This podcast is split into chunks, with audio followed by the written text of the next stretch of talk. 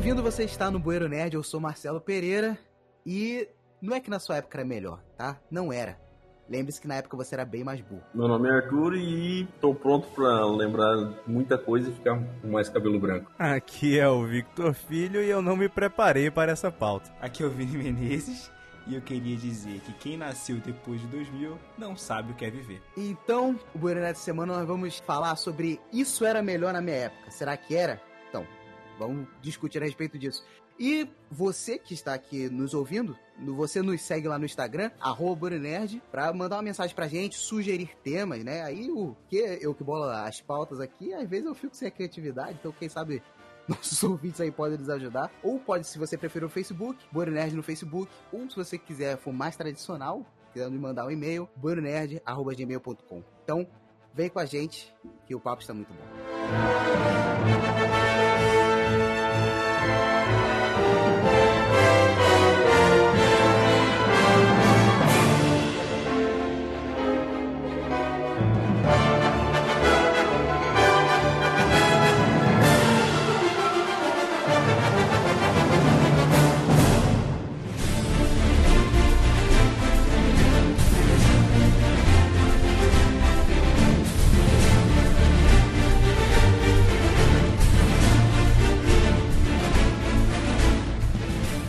Chamar vocês por causa que, quando eu estava pensando qual seria o tema da semana, eu lembrei, eu não sei se ficou gravado, ou se a gente conversou isso em off, que a gente discutiu sobre qual God of War é melhor, os clássicos lá do Play 2, Play 3, ou o God of War mais recente do PlayStation 4. E Arthur e Vitor tiveram a pachorra de dizer que ah, na época do Play 2 era melhor. Você quer dizer o bom senso, né? Exato. Eu acho isso ousadia beirando a cara de pau. Eu acho que a opinião de vocês dois, ela é mais aceita pelo público. Não sei se o Vini tem essa mesma impressão. A mai... Não, a maioria. Caraca, todo reviewer, gameplayzista, top one from Brazil, todo mundo falou que o God of War novo, ah, tem uma história melhor, ah, gameplay é melhor, ah, e não sei o que. E eu. Mas você sabe quem que é a culpa disso aí, né? É da série dos Vikings. Porque agora uma cultura nórdica, cultura viking tá bombando. Tudo que lançou de cultura nórdica nos últimos 4, 5 anos, parece que a galera descobriu agora os Vikings, tudo tá bombando. É tipo RPG, né? a galera descobriu o RPG. Voltamos ao assunto. Você tá realmente mandando que as pessoas dizem que o God of War novo é melhor só porque é nórdico, só porque é de viking? Eu acho que você tá forçando um pouco a barra aí pra, pra esse argumento, cara. Não é possível, cara. Vamos analisar, cara, o Kratos como personagem. Seja sincero. O que, que você acha do Kratos como personagem? Digamos que se você estivesse escrevendo o roteiro, você concorda comigo que quando a gente tá desenvolvendo uma história, a gente leva o personagem de um ponto A ao ponto B. Ele tem a jornada dele, ele tem a sua evolução como personagem. Como é que você vê o Kratos nisso? Cara, depois que ele acabou o Olimpo, nada. Eles, pra continuarem a história, eles precisavam meter um outro panteão, outros deuses. Qual é o panteão que tá bombando, que todo mundo gosta, que tá na modinha? Da cultura viking, da cultura nórdica. Não, inclusive, o medo que eu tenho, e que eu não duvido que aconteça, é que vire um novo Assassin's Creed essa parada, né? Vai ter sempre um novo God of War em uma mitologia diferente. A nórdica, egípcia. Falar nisso, o último Assassin's Creed lançado é qual temática? Exatamente. Coincidência. Uma mera coincidência. Coincidência do capitalismo. Eu lembro que quando anunciaram que ia ter o Assassin's Creed se passaria no período dos Vikings, eu, eu lembro de ter achado muito zoado, cara. O que me convenceu a falar, pô, eu vou dar uma chance pra esse jogo foi o trailer, que eu me amarrei. Mas eu lembro de não gostar muito dessa ideia, tá ligado? Mas eu também já não gostava muito da ideia até dos gregos, da, da Grécia Antiga, eu achava que não tinha nada a ver. Essa é uma parada que eu e o Arthur, que jogamos Assassin's Creed clássico, já tá aí, sei lá, foi o quê? 2008, Arthur? Por aí. Assassin's Creed era melhor na nossa época ou tá melhor hoje? Depende. Antigamente, o início, principalmente Assassin's Creed 1, ele é totalmente focado em stealth. Tanto que você nem tem um contra-ataque no combate. Totalmente stealth. Agora, os últimos é RPG, que a galera do Ubisoft descobriu RPG, aí tipo, virou RPG. Tipo, é um jogo totalmente diferente. Na temática, assassino, tem um alvo, você tem que ir lá e matar. Eu preferia que fosse totalmente stealth, como era antigamente. Tipo o Hitman. Hitman é um jogo que é stealth, assassino, você não sai por aí, tipo, atirando em todo mundo pra matar um alvo. Você tem que ir totalmente no stealth. Então, no início, a proposta do Assassin's, Eu entendi que seria assim. Só que os caras, não, vamos ganhar dinheiro, foi pro RPG. Lembrando que isso foi a, a culpa, de certa forma, foi da própria Ubi de lançar um Assassin's Creed por ano, igual feira, fez todo mundo enjoar da parada, e hoje parece outra coisa, tá ligado? Vamos voltar pro que realmente importa? A gente ainda não concluiu a parte do, do God of War. A gente já concluiu, cara. A gente já disse que era melhor que o Megaman, cara. Eu não admito ter concluído dessa forma.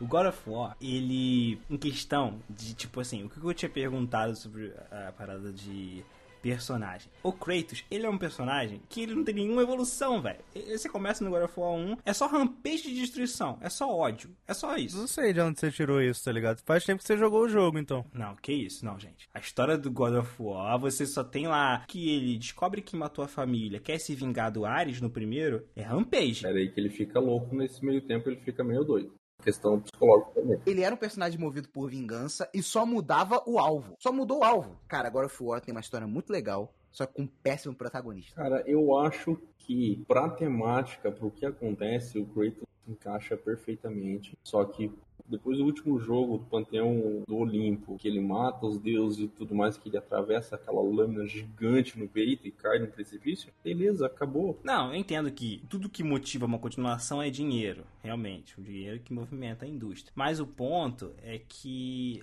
eu não consigo não ver o God of War novo como God of War, que não é melhor, porque, cara, é outra parada. A Santa Mônica aprendeu a trabalhar melhor. Por exemplo, você pega como ela trabalhou a mitologia é, grega ali na trilogia, a forma que eles fizeram, eles fizeram, eles fizeram de forma diferente com a mitologia nórdica, porque é uma forma mais experiente. Eles aprenderam a trabalhar melhor. Então, tipo, você vê que não é só vários bosses que são vários deuses. Você tem uma história que, uma história que é bem mais profunda. E você encontrar um deus é uma parada que é um big deal, tipo, não é uma qualquer coisa, igual é nos jogos antigos. Toda hora você encontra um deus novo para matar. Você vê que é um jogo mais maduro, com uma visão mais madura, com uma visão que, tipo assim, pô, eles, eles, só, eles estão sabendo tirar o melhor de God of War. Por isso que eu acho que, tipo, ele é melhor, entendeu? Vou propor uma experiência aqui. Vamos imaginar que o God of War do PS4 fosse o God of War 4 e ele tivesse uma, a gameplay muito parecida com, com o antigo. Com algumas alterações, mas fosse, sei lá, hack and slash, quebra-cabeça meio qualquer coisa aqui e vai. E toda hora você encontra Deus, mesma coisa que o Vinícius falou.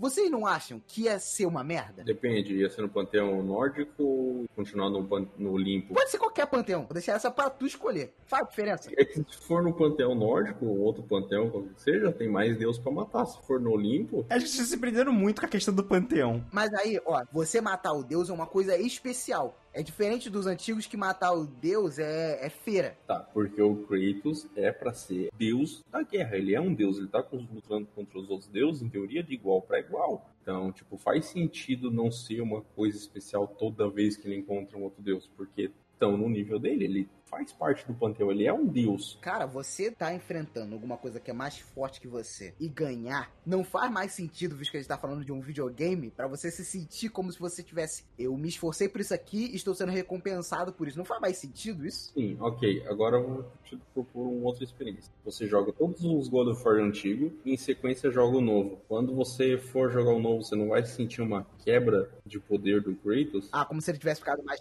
Dá uma destoada. O Vamos lá, né? Ah, é, o Kratos em si, ele é um personagem que é, de fato evoluiu. E eu não, eu discordo um pouco de vocês que a, o personagem não tenha crescido nos três primeiros jogos. Eu acho que ele cresceu. Claro que a, a motivação dele sempre foi a vingança. A partir do segundo, a vingança dele, a motivação da vingança dele, começou a ser muito mais estranha do que era no primeiro. E no terceiro já come, voltou a fazer mais sentido. Por exemplo, no primeiro ele queria se vingar do, do Er Ares, né? Ares, sei lá. Por toda aquela parada que o Ares tinha feito com ele, é, com a família dele e aquela bagunça toda. No segundo, o Kratos virou o novo deus da guerra e ele queria se vingar. Ele tava, tipo, dane-se, ele tava fazendo o que ele queria, porque basicamente ele, ele os deuses prometeram a ele é, se livrar dos pesadelos dele, de toda aquela dor que ele sentia, e não cumpriram isso. E aí ele ficou, tipo, cagando e andando para as regras dos deuses e começou a fazer o que ele queria ali dentro, tá ligado? Sem falar com ninguém, sem consultar ninguém. Tacar o terror. Exatamente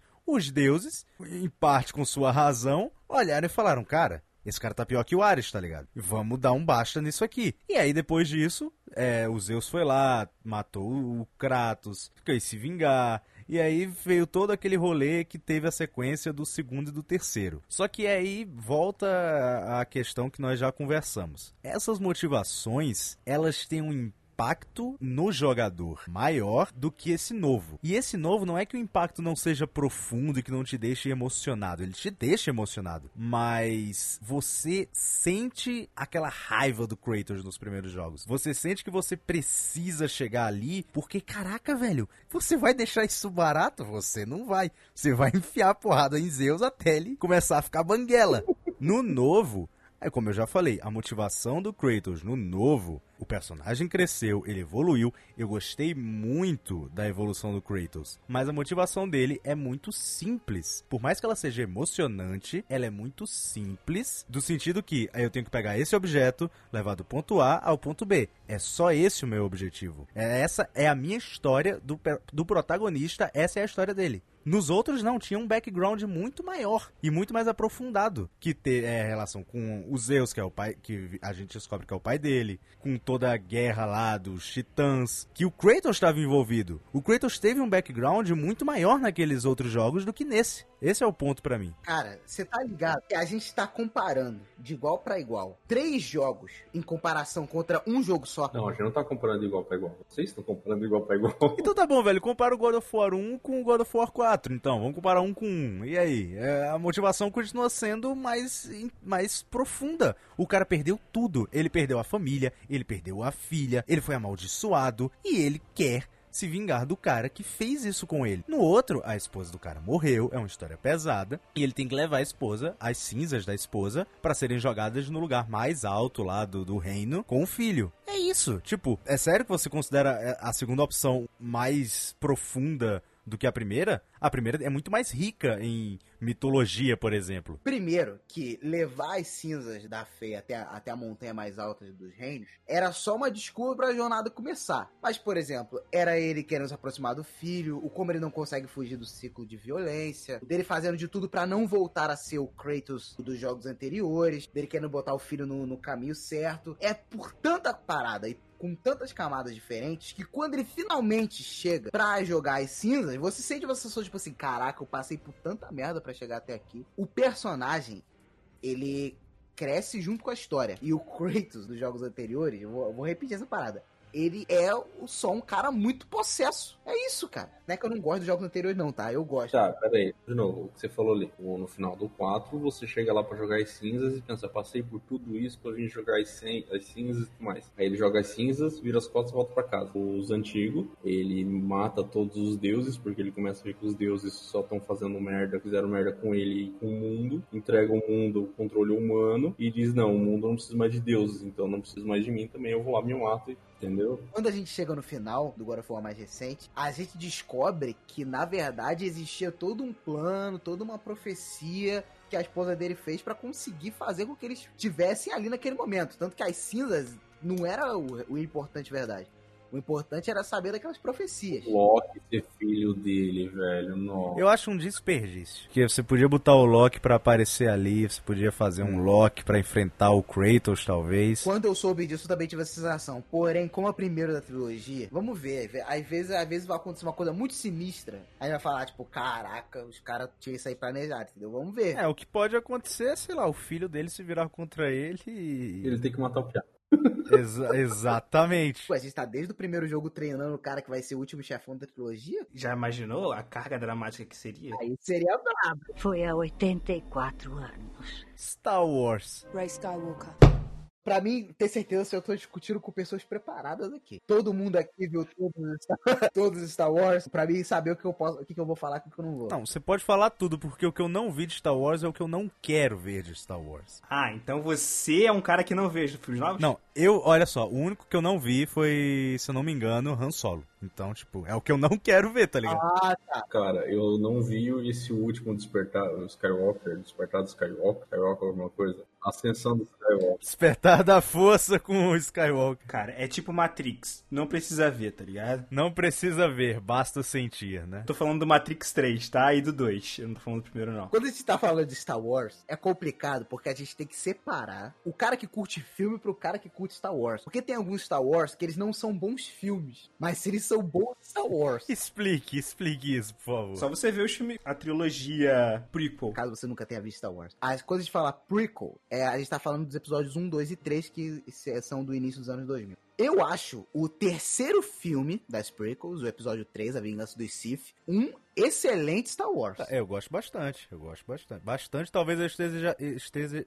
Opa! Bastante, talvez eu esteja exagerando, mas eu, eu gosto. Se não fosse pra aquele filme, eu nem vi Star Wars, nem continuava vendo. Caraca! Be- beleza, eu vou desligar aqui porque, enfim, né? Eu vou te falar aqui que isso aqui é culpa é minha, porque eu, infelizmente, quando eu fui apresentar, eu apresentei pra ele de forma cronológica. O meu pai fez a mesma coisa comigo, velho, e eu quase desisti de Star Wars por causa disso. Então. Eu ainda acho, inclusive, o episódio 1 o pior filme de Star Wars. Eu não sei dizer. O episódio 1, ele só tem duas coisas boas. Primeiro, personagem do Lianisson. Segundo, luta de sabre no final. Ponto. Tem outra coisa, o episódio 9 você consegue pelo menos ficar com raiva. Você tem ele, ele te gera um sentimento. O episódio 1 te gera sono, velho. Eu não quero dormir pra assistir o filme, eu quero assistir o filme, velho. Mas o negócio é um sonífero. Cara, o Jorge Lucas, ele tem todos os méritos por tudo que ele contribuiu pra cultura nerd aqui que a gente tanto ama. Mas, cara, de vez em quando ele tem umas ideias que eu fico pensando como é que isso foi sintetizado. Lembra do Rocket, no Guardião da Galáxia 2, se questionando como é que o cara conseguiu pensar em, em Taserface como o nome dele? Tipo isso, eu fico pensando, pensou, caraca, já já, eu vou botar esse personagem aqui no filme. Não, e é muito bom, porque quando você vê os documentários de Star Wars, você vê a carinha de felicidade do George Lucas falando assim: Eu vou criar um personagem, um Jar Jar, que vai ser muito divertido. Ele vai chamar a atenção das crianças. E elas vão se interessar mais por Star Wars, porque ela- elas vão se identificar com o Jar Jar. Mas isso é muito curioso, né, velho? Porque assim, é, a criação do cara é essa. Star Wars é uma criação dele. Teoricamente, o que ele passa, o que ele fez, é o, a história que ele quis contar. Mas a gente, chato como é, a gente diz que isso tá errado, porque não interessa se a criação é do cara, tá ligado? Não, a verdade é que Star Wars cresceu e ficou maior do que George Lucas. Tanto que ele não é mais dono da Lucasfilm. Ó, qual é o melhor filme da trilogia clássica de Star Wars, os episódios 4, 5 e 6? Qual é o melhor filme deles? Todo mundo diz o 5. Cara, esse filme foi dirigido pelo professor da faculdade do Jorge Lucas. O Jorge Lucas, pelo menos, faltou aquela aula, cara, porque depois ele faz lá o as prequels com um monte de parada que, cara, Star Wars nunca foi isso, tá ligado? Por exemplo, você quer me convencer, ah, quero agradar a criança, beleza, mas no episódio 4 eu vejo o corpo carbonizado do X do Luke. Penso, caraca, isso aqui é uma história séria. Aí no 6 já entra aqueles ursinhos, que é justamente por causa desses ursinhos que eu acho o 5 melhor. É porque eu ignoro eles, entendeu? Dos Ewoks lá. Eu vou conseguir esquecer os caras tacando pedra em Stormtrooper e Stormtrooper caindo. o episódio 3, tudo que ele tem de bom que eu acho incrível, não é porque a história, nossa, é excelente, com um roteiro fechadinho, não, é porque ele é tudo que Star Wars tem de bom, o episódio 3 tem, tá ligado? É Obi-Wan contra Anakin, é Order 66, é luta na lava, é o Mestre Yoda. Toda a questão política também. Ele tem alguns problemas, se a gente fosse analisar ele como filme, sem ser um Star Wars, por exemplo. Ele tem uma batalha de nave que é super qualquer coisa. Os efeitos especiais envelheceram muito mal. Isso vai de todas as da, da, da trilogia inteira. Tirando o Ian McGregor, os atores são bem. Ah, tem a Natalie Portman, não tem? Pô, mas até ela. Ela não tá bem, né? Ela tá. E percebam, no episódio 3, as cenas da Padmé são quase todas na sombra. Tem uma sombra na cara dela. Tá sempre escondendo a cara dela de alguma forma. Porque ela tava com vergonha, pô, de aparecer no filme merda.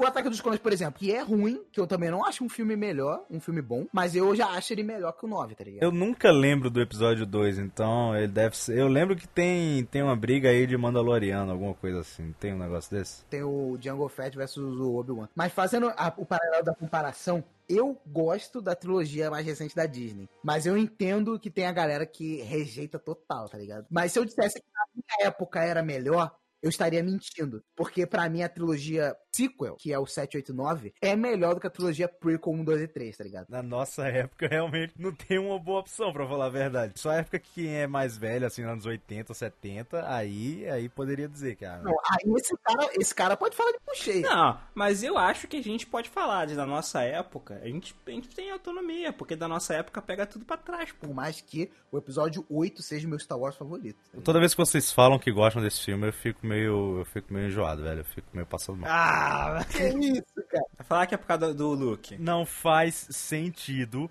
esta merda. O cara vai, ah, meu sobrinho vai virar do mal, meu sobrinho vai pro lado sombrio. Vou matá-lo. Liga o sabre. No último segundo, o filho de uma égua decide desistir. Por que, que você não pensou antes de agir? Você é um mestre Jedi. Você não podia pensar antes de entrar no quarto do cara, antes de ligar o sabre, você não podia pensar, hum, será que é uma boa ideia fazer isso? Não. Você tem que decidir isso no segundo final. Você é um bosta. Você tá exigindo do Luke Skywalker a responsabilidade que ele não suportava mais. E é por isso que ele se isolou. Mas não é, caraca, velho, isso não é. Mas não é responder. Isso aí é pensar, velho. Eu tô exigindo que o cara pense dois minutos antes de agir. Eu acho que o mal da fanbase de Star Wars é achar que o Luke é uma coisa que ele não é. Mas eu só quero. Caraca, velho, você tem noção que eu só tô querendo que ele pense antes de agir? Mais uma vez, é só isso. Ele não simplesmente falou, pô, eu acho que esse meu sobrinho vai virar do mal, hein? Vou passar a peixeira nesse cara.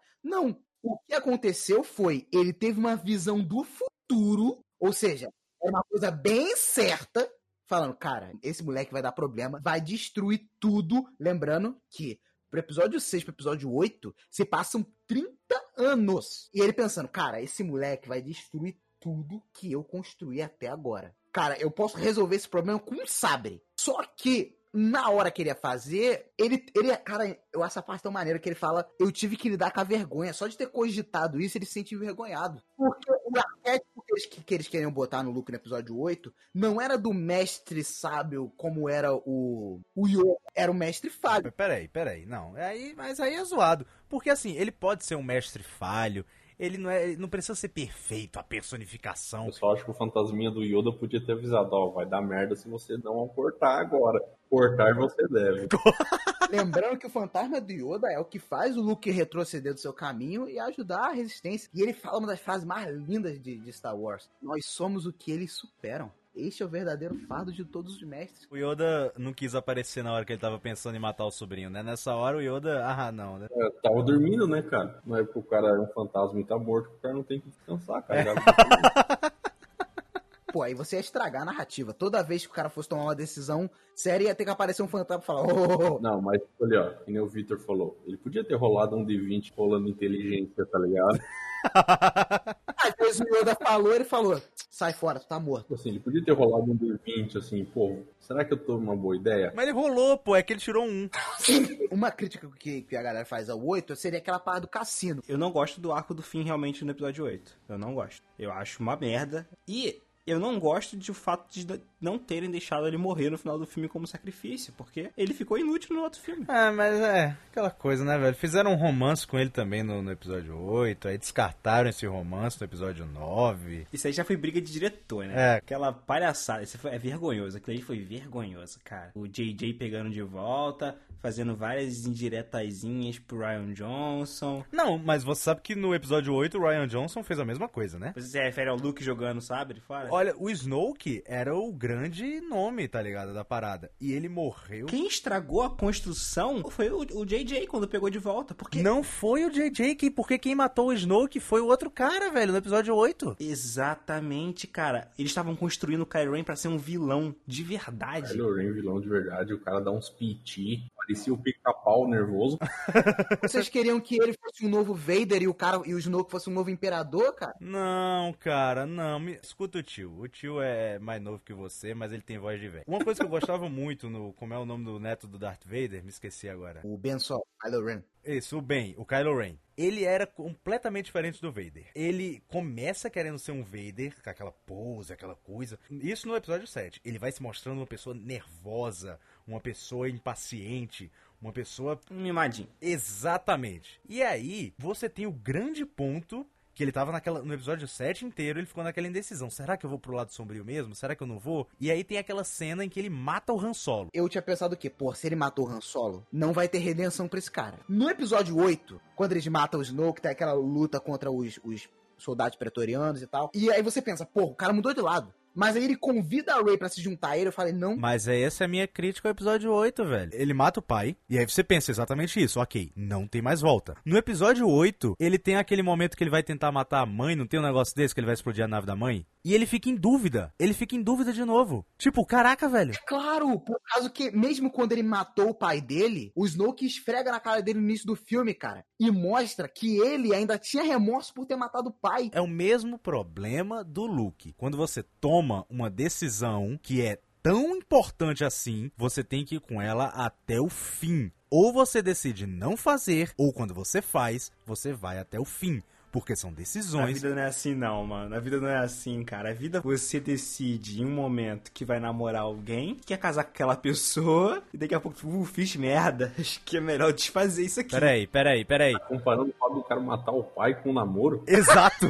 É isso que eu ia falar, tá ligado? Meu, vocês estão simplificando muito meu argumento. Seu argumento foi falho, tá ligado? Lamento. Eu quero chegar no ponto de que as pessoas, elas se arrependem. As pessoas têm dúvidas das suas decisões. É isso que eu quis simplificar dizendo, usando esse exemplo. Mas é basicamente isso. Você pode, às vezes, ter uma vontade absurda de, tipo assim, eu tô na rua, eu quero dar um soco na cara desse desgraçado depois de, sei lá, ter feito alguma coisa comigo. Eu posso ter, mas eu não vou fazer isso. Ele realmente ele hesita em matar a mãe dele, porque ele estava em dúvida. Mas no final do filme, quando ele tá lá naquele planeta de sal, ele tá ele pega uma miniatura da Estrela da Morte pra arrombar o portão, matar ali dentro. E quando ele mata o Snoke, o que, que ele faz com a Rey? Cara, vem pro meu lado que a gente vai dominar essa merda toda. Aí é que tá. Ele ele fala: dane-se o lado negro, o lado é, da luz, dane-se tudo. Vamos botar fogo no parquinho. Ele não, tipo, escolhe um lado, tá ligado? Ele decide que vai, ele vai fazer o que ele quiser. E é isso. Cara, isso não é maneiro, isso não, é de- não, não bota uma camada no personagem que torna isso mais maneiro ainda, que tipo, ele é um cara diferente. isso reforça o fato que ele é uma criança mimada, como no filme que ele aparece já todo estressadinho. Aí chega lá,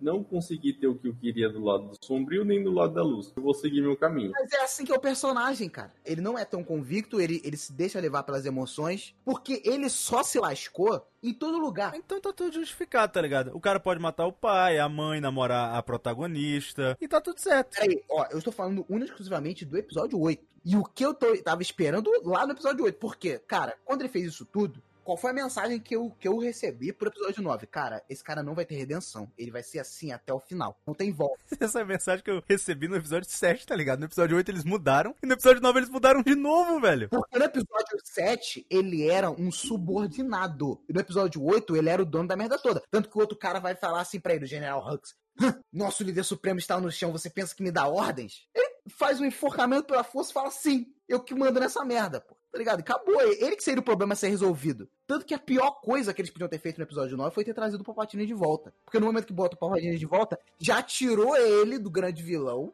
e já botaram um outro, tá ligado? Aí ficou, tipo, óbvio que ele teria uma redenção depois, tá ligado? Óbvio. Podia ser que o Ryan Johnson quisesse fazer isso que você tava falando, deixar o, o menino aí como o grande vilão supremo do negócio. Mas a gente nunca vai saber se era realmente isso que ele queria, se ele queria deixar um outro cara no comando. A gente não sabia, tá ligado? A gente sabe que, tipo, o JJ no começo queria que fosse o Snoke, aí o, Ray- o outro cara matou o Snoke, Snoke. Aí o JJ, ah, tem que ter um mestre, então vamos trazer de volta esse cara do episódio 6. Foi há 84 anos. O filme super-herói é muito melhor hoje do que era no passado, sem sombra de dúvida. Lembra do Nick Fury, agente da SHIELD, com o David Hasselhoff? Opa, aí sim, hein? Doutor Estranho parecia um indiano. Aquele Doutor Estranho era brabo. Era estranho. o Thor com aquele capacetinho de pena. O Thor fazia crossover. O Hulk, velho, o, único Hulk live action que teve foi o anos 70, tá ligado? E ele fazia crossover com o Thor. E com o Demolidor. Olha aí, que na época era o quê? Era, era outra tra- tradução o nome dele. Era o diabo da guarda. Era o diabo, o diabo atrevido, o atrevido, alguma coisa assim. Nossa, que bom. O capetinho abusado. Podia ser o diabo danado, né, Pra poder fazer sentido com o DD. D&D, diabo danado. O diabo danado D&D. Caraca, podia estar no quadrinho assim, né? Quebrei. Foi há 84 anos. Em pleno anos 2000, a gente teve Demolidor. Nossa, não lembra. A gente teve o Lanterna Verde, cara. A gente teve aquele filme maravilhoso da Liga da Justiça, vocês lembram disso? Antes de falar do Liga da Justiça, vamos lembrar também de Superman Retorno, também é uma grande bosta. Até eu não entendi a história de Superman Retorno. É muito simples de entender. O Lex Luthor queria uma ilha, que nem ele quer em todos os filmes dele. Era uma ilha de Kryptonita. É, porque não basta eu ter uma ilha, tem que ser uma ilha que vai me dar câncer, tá ligado? Então, vou matar o meu inimigo porque, afinal, é, eu sou um vilão, tá ligado? É isso. Então, é isso que eu não entendo. Eu não consigo entender a motivação, não consigo entender por quê, pra quê, A como. motivação do Lex Luthor em todos os filmes do, do, do Superman é uma merda, velho. Todos. Tá aí, eu acho que a DC não acertou no cinema até hoje no Lex Luthor, cara. Ele é um vilão tão maneiro, cara, mas tão O maneiro. Lex Luthor do Batman vs Superman, pra mim, não só é o pior Lex Luthor que eu já vi, como também é a pior coisa de Batman vs Superman. tá ligado? Ah, a pior coisa é o Apocalipse, cara. Ah, o Apocalipse, eu, eu aguento. O Lex Luthor incomoda de dar raiva, assim. Você fica incomodado o filme inteiro. O, o Apocalipse é só no final que você tem um incômodozinho, assim. Ah, Apocalipse, blé, né? Apocalipse merda. Podia ter feito isso em outro momento, podia ter guardado isso pra depois, podia. O que me lembra esse negócio de comparar, né? Vamos lá. Por que, que a gente não compara três versões dos filmes da Liga da Justiça? A gente pode comparar a Liga da Justiça de 2002, que era com Caçador de Marte, Lanterna Verde. Que eu via, que eu via no SBT, no cinema em casa. Isso, esse daí, cara. Aí a gente compara esse filme com a Liga da Justiça do Joss Whedon. Olha só a qualidade, hein? E aí a gente tem agora o Liga da Justiça do Zack Snyder. Não acho que vai ser grande coisa, não, cara. Eu não acho que vai ser. Nossa, esse aqui é o filme do meu sonho da Liga da Justiça, tá ligado? Não acho que vai ser isso, gente. Desculpa, cara. Ah, e eu gosto de ver o Superman, tá ligado? Eu gosto. Quando o Superman aparece, eu acho legal. No filme da Liga da Justiça? Eu tô, eu tô falando de, sei lá, 10 segundos do filme, quando o Superman aparece voando e assim contra os, contra os é, no céu, assim, já no final do filme contra o Lobo da Steppe, eu acho muito maneiro aquela entrada dele. Mas é só o isso. tá? Superman foi maltratado pelo Zack Snyder desde sempre, né? Então, assim. Eu gosto do Homem de Aço, cara. O Homem de Aço é um filmaço, cara. Eu também gosto, mas aí é que tá. O person... uma das únicas coisas que eu não, não sou muito fã é o Super-Homem. Porque assim, eu gosto dele no filme, mas eu acho que ele deveria ter evoluído. E para ele evoluir, ele precisava de mais tempo. E ele não teve esse tempo. Que tal não matar o cara no segundo filme que ele aparece? Pois é, meu amigo. O que a Marvel foi fazer, sei lá, no oitavo filme, depois de 20 anos, os caras queriam fazer no segundo. É, matar o personagem principal deles, basicamente. tivesse entregado a lança de Kryptonita pra Mulher Maravilha, ela tinha espancado o Apocalipse e os dois podiam ter ficado só assistindo. Cara, você falando isso, no próprio Liga da Justiça não precisava do Superman. O Aquaman e a Mulher Maravilha já estavam tancando o Lobo da Steppe, velho. O pessoal tava aqui em casa quando estava na Liga da Justiça. Aí eles trazem o Superman de volta. Ca- Cara, veja essa cena depois. Que é quando eles trazem o Superman de volta, tem aquela treta com o Superman e tal. Não tem aquela briga que eles têm com o Superman ali? Cara, enquanto eles estão nessa treta, eles esqueceram da caixa materna. Então o Lobo da Steppe vai, pega e vai embora. Tipo assim, portalzinho, pé, pegou, saiu bem. Eu falei, "Cara- caraca, custava alguém segurar aquela merda, velho. Aquilo ali era primordial pro plano do cara. Detalhe que deu TP direto pra caixa, ou seja, não importasse onde tava a caixa, ele ia dar o TP. Vocês falando aí, uma coisa que eu comecei a perceber, que faz com que o filme da Liga da Justiça da América seja melhor, é o seguinte: o Zack Snyder, ele parece que ele quer mostrar tudo em um espaço muito curto de tempo. Total, sempre tive essa impressão. O filme do Homem de Aço teve toda aquela parada do Super-Homem. Aí beleza, vamos, vamos evoluir o personagem? Não. Batman vs Superman, vamos matar o Superman, vamos fazer referência à saga da morte do Superman. Mas pô, vamos evoluir? Não, eu quero mostrar. Eu quero que o público tenha a satisfação de poder ver isso. Aí agora no Liga da Justiça, ah, vamos ter uma cena do Jared Leto, Coringa, com o Batman do Ben Affleck. Ah, mas por que, Zack Snyder? Ah, porque o público merece ver. Esses dois nunca se encontraram.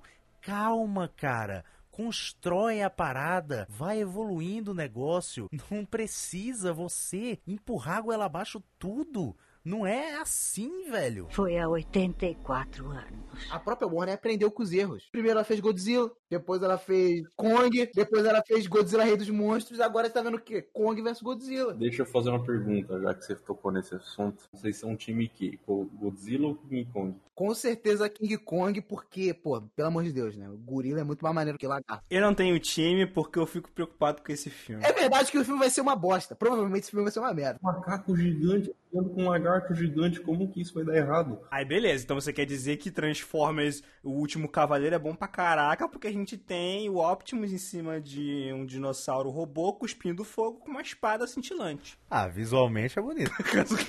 não, aí botaram lá a criança, cara. A criança consegue falar com o Kong e fala, mano, não, cara. Criança, cara. Eu odeio interações infantis em filmes, cara. Meu Deus, que coisa chata. Será que nesse filme a gente vai ter. Porque esse é um remake, né? Será que a gente vai ter a cena do, do King Kong botando o Godzilla pra comer, comer uma árvore? Eu queria a voadora, a voadora do, do Godzilla no King Kong. Ali é bom, velho. Ele dá a voadora, ele vai arrastando o rabo pelo chão Pra poder dar um impacto, tá ligado? Ele vai arrastando o rabo, tá com os dois pés retinhos. Foi há 84 anos. Os desenhos de ação, tipo Super Choque, é, X-Men Evolution, sumiram, cara. Os desenhos animados da nossa época eram muito mais variados. Aí eu não sei se é falta de criatividade, se é falta, tipo, é porque não tem mesmo mais o que, o que inventar, eu não sei, velho, mas... A culpa é do Bob Esponja. What? Porque o Bob Esponja, ele introduziu essa parada do o humor psicodélico e sem sentido, tá ligado? Não concordo, porque o Bob Esponja é de, sei lá, 99, 2000. Os desenhos, eu acho que começaram a degringolar. Foi até, acho que até no Ben 10. Ben 10 Supremacia Alienígena, acho que foi o último, tá ligado? Dessa leva, assim. De, de desenhos com uma historiazinha, tá ligado? Um pouquinho mais séria. Triste é não ter um final gravado oficialmente do Caverna do Dragão. Desenhos de... começaram a decair aí. Foi aí que começou o problema, né? Do lado é que provavelmente essa falta de desenho de ação deve ter aumentado o interesse por animes, tá ligado? Que é outra parada também. Os animes hoje, eu acho que os que saem hoje são mais legais do que a gente via antes. Você esqueceu de Yu Yu Hakusho, cara? Tem o seu lugar de fala. Você não pode falar que os animes de hoje são muito melhores que antigamente se você acha que você nunca assistiu nenhum anime antigo. Mas eu assisti Cavaleiros, já vi Dragon Ball. Acho que eu posso falar um pouquinho. Pokémon. Mentira. Você nunca assistiu Yu Hakusho, você nunca assistiu Cavaleiros, você viu episódios e isso não quer dizer que você assistiu. Eu vi episódios e era chato pra caramba, cara. Caraca, não. Você não vai falar na minha frente que o Yu Hakusho era chato. A dublagem dele é a dublagem mais clássica de anime que tem. Tá vendo? Ele tá se embolando justamente porque não sabe do que tá falando. Caraca, cara. Dá, dá pra gente falar. No Bueiro Nerd sobre Brasil, até elogiei a dublagem do, do Yu Hakusho. Gostei que o, o Vitor, no, no, episódio que a gente fez de anime, pra pessoas que estão começando nos animes, eu gostei que ele botou a música do Yu Hakusho eu nem, e a gente nem pediu. Então, mas vamos lá. Eu vou, eu vou tentar defender o rapaz aqui, que todo mundo chutou, porque o negócio é o seguinte. Eu entendo o que ele, o que ele falou, porque assim, a gente, se você for ver os animes hoje, pô, é uma grande. É, uma quantidade de animes com qualidade muito boa, tá ligado? Tem muito anime bom hoje. E, tipo, antes a gente tinha alguns animes ali que eram bons, mas eu acho que hoje isso aumentou um pouco. Não sei, talvez seja uma impressão. A anime é uma indústria. E ela é uma indústria que começou a se ocidentalizar mais com Naruto ali pelos anos 2000. O Brasil já tem um histórico mais recente por causa disso, por causa de canais como a Manchete e tal, que trazia alguns animes. Mas ele se ocidentalizar pra caraca foi mais de 2000 pra cá. A partir desse momento, a visibilidade ficou maior. Logo, você vê mais os animes que estão chegando, e aí você vai ver mais coisa boa, igual hoje. Você acha muito anime bom porque o acesso tá muito difundido. Logo, no passado era a mesma coisa, só que você não tinha acesso e você não conhecia. Eu tá, concordo. Encerra por aqui, né, velho? Foi há 84 anos. Imagina um, um, setor econômico que fabrica muita coisa. Digamos, deixa eu ver um exemplo aqui de coisas que fabricam o tempo inteiro, sai toda hora e aí vai ter muita merda. Livros do Stephen King. Pensei que seria por outro caminho, velho. Não. Acho que eu entendi seu ponto. Vamos livros de Stephen King, porque isso é um programa pra família.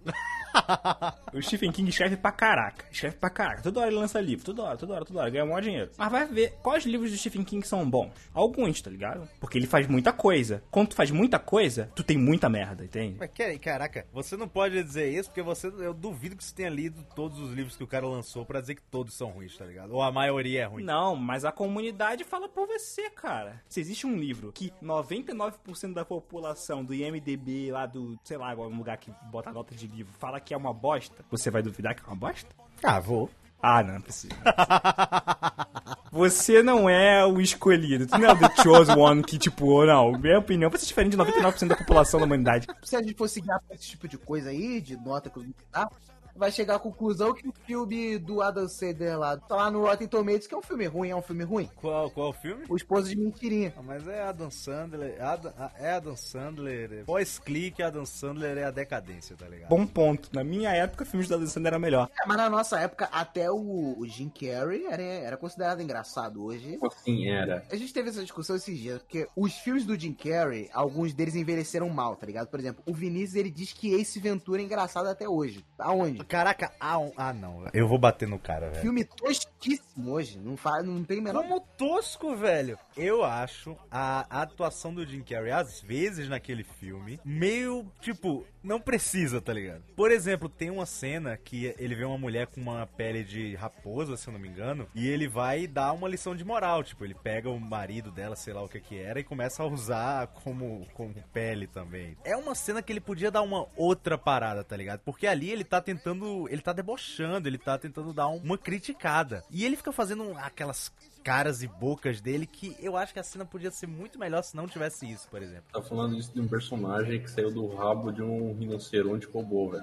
Eu não estou dizendo em nenhum momento que eu não gosto do Jim Carrey. Ó, eu gosto de Todo Poderoso, eu gosto de Debbie Lloyd. Deadlock é desnecessário. Olha só, o nome do filme é Debbie Lloyd, velho. É, o, nome já me irrita, tá ligado? Cara, o que tá acontecendo? Se- onde que Ace Ventura? Ace Ventura é engraçado e Debbie Lloyd não é. Ah, não, velho. Aquele carro que eles usam, aquele pelo, me dá uma agonia ver aquele veículo. Aquele carro lá é como se fosse Batmóvel, cara. É o carro da aventura, cara. Quando você vê aqu- aquele carro chegando, sabe, caraca lá. Que bosta. Foi há 84 anos. Isso é uma coisa interessante. Tudo bem que, tipo, é- eu não sei se posso classificar entre antigamente e hoje em dia. Doctor Who, hoje em dia, é, tá ficando uma merda, né, velho? Infelizmente, essa é a realidade. Ia lá só porque é mulher agora? A Jodie é uma excelente artista, uma excelente atriz. Ela interpreta o doutor numa versão sensacional. Não, uma- a minha crítica nem é tanto. ah, Veja bem, a minha crítica não é a atriz. Nem a ideia de ser uma doutora. Eu achei tudo isso fantástico. Não, foi massa. O doutor, ele pode se regenerar em qualquer coisa. É, exatamente. O meu problema foi, primeiro, a doutora, ela me pareceu muito genérica. Ela não teve nada, pelo tudo bem que tipo ainda é as primeiras temporadas dela, beleza. Mas ela não me pareceu ter algo único dela. O Peter Capaldi, que é o meu favorito, ele tem uma parada que é única dele, velho. Que é todo aquele rancor, a misturado com, sabe, aquela gentileza. O Matt Smith é aquela coisa, né, exagerada e tá sempre, parece que o cara tá tomando café o tempo todo, que ele tá sempre agitado. O David Tennant é uma mistura, porque às vezes ele parece que ele vai virar um vilão, e às vezes ele é essa coisa é, meio maluca do Matt Smith também. Todos eles têm uma identidade. Ela não tem, ela não tem, ela parece genérica. Isso é culpa do showrunner, velho. É. E o, o roteiro dos- desses últimos episódios, dessas últimas temporadas, foi muito. Tá muito ruim, velho. Tá muito fraco. Tinha o especial. Eu não vi ainda, eu não vi ainda. Dizem que é bom. Isso aí é uma parada que eu tô em, eu tô em pecado. Só assisti a primeira temporada. Eu vou fazer uma coisa com vocês que eu devia ter feito com uma amiga minha quando eu fui recomendar Doctor Who. Que assim, por mais que essas primeiras temporadas sejam boas, eu acho que vocês deviam começar pela quinta. Sem, sem sacanagem, porque Doctor Who, tipo, ele é um ciclo.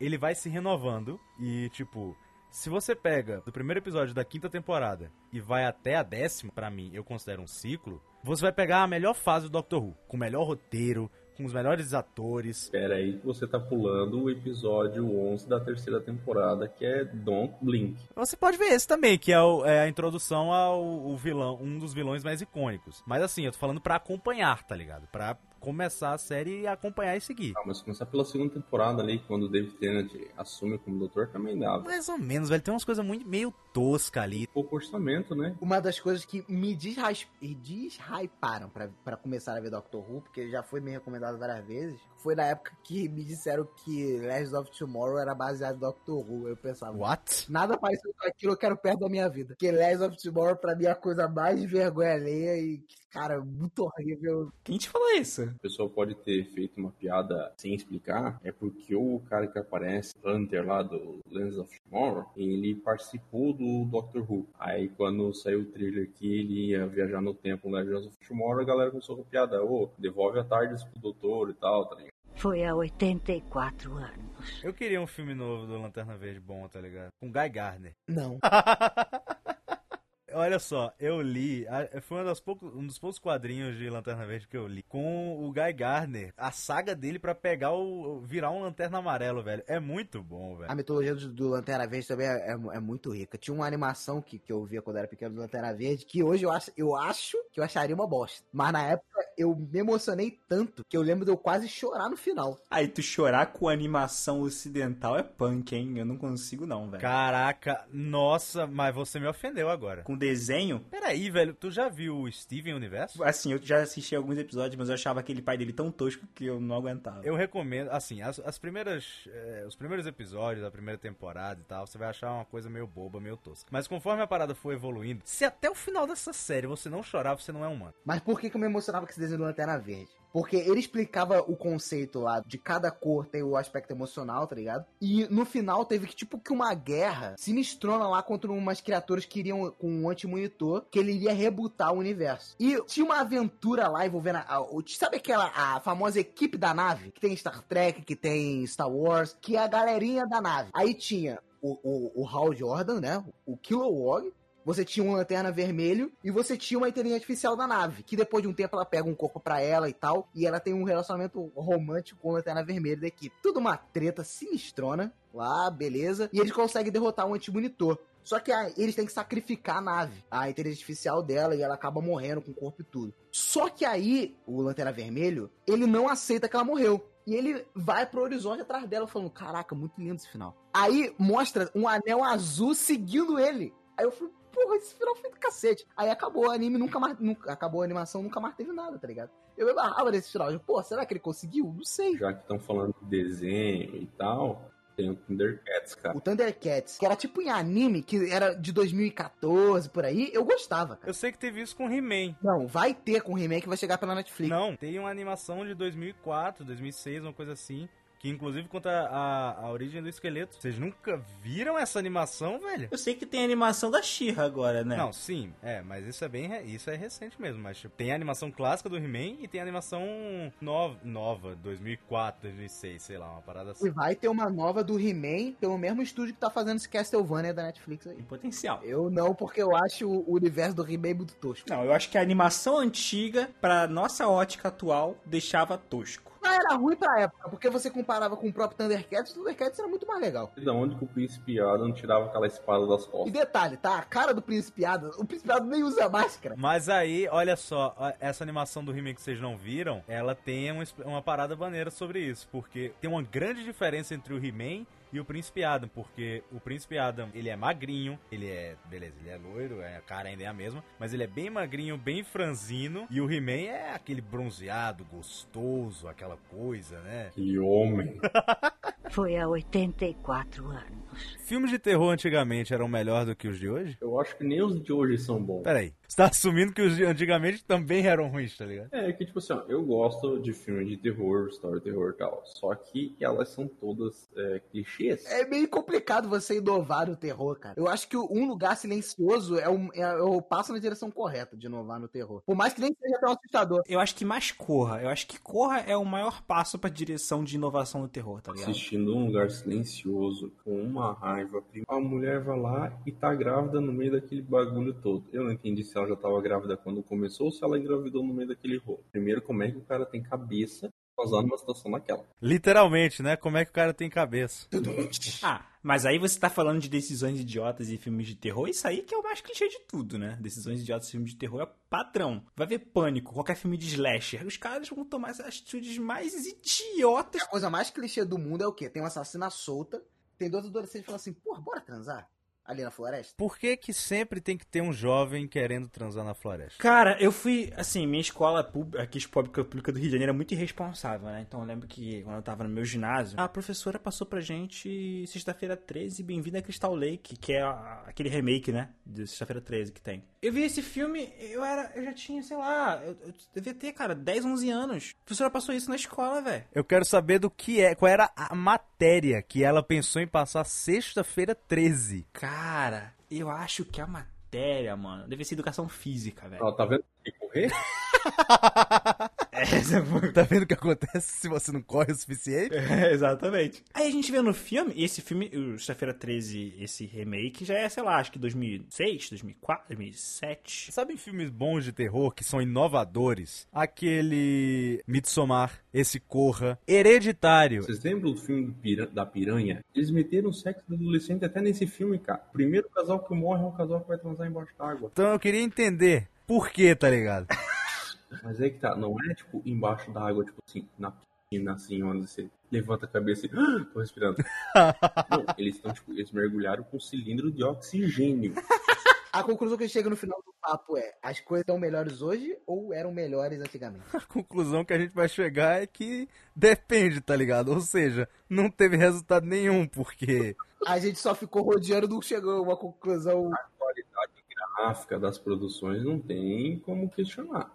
Hoje em dia é extremamente melhor os efeitos especiais e tudo mais. Mas a história daí. Fale por você, mas a minha verdade é que era melhor na minha época e pronto, final, pô, é isso aí. Não, mas aí tem histórias boas também, pô, tá de sacanagem. A gente ficou aqui falando um monte de história boa aí. Duas coisas que a gente pode tirar com certeza dessa conversa. A primeira é que os filmes de heróis são melhores hoje, isso todo mundo concorda. E que God of War de PS4 é melhor do que os antigos. Exatamente. Esse foi o Boronete dessa semana. Muito obrigado pela audiência de vocês e pela participação aqui do Vitor e do Arthur. Lembrando que o Arthur é o escritor do Okra e o livro dele estará na descrição para vocês adquirirem na Amazon. Então, até semana que vem, meus amigos.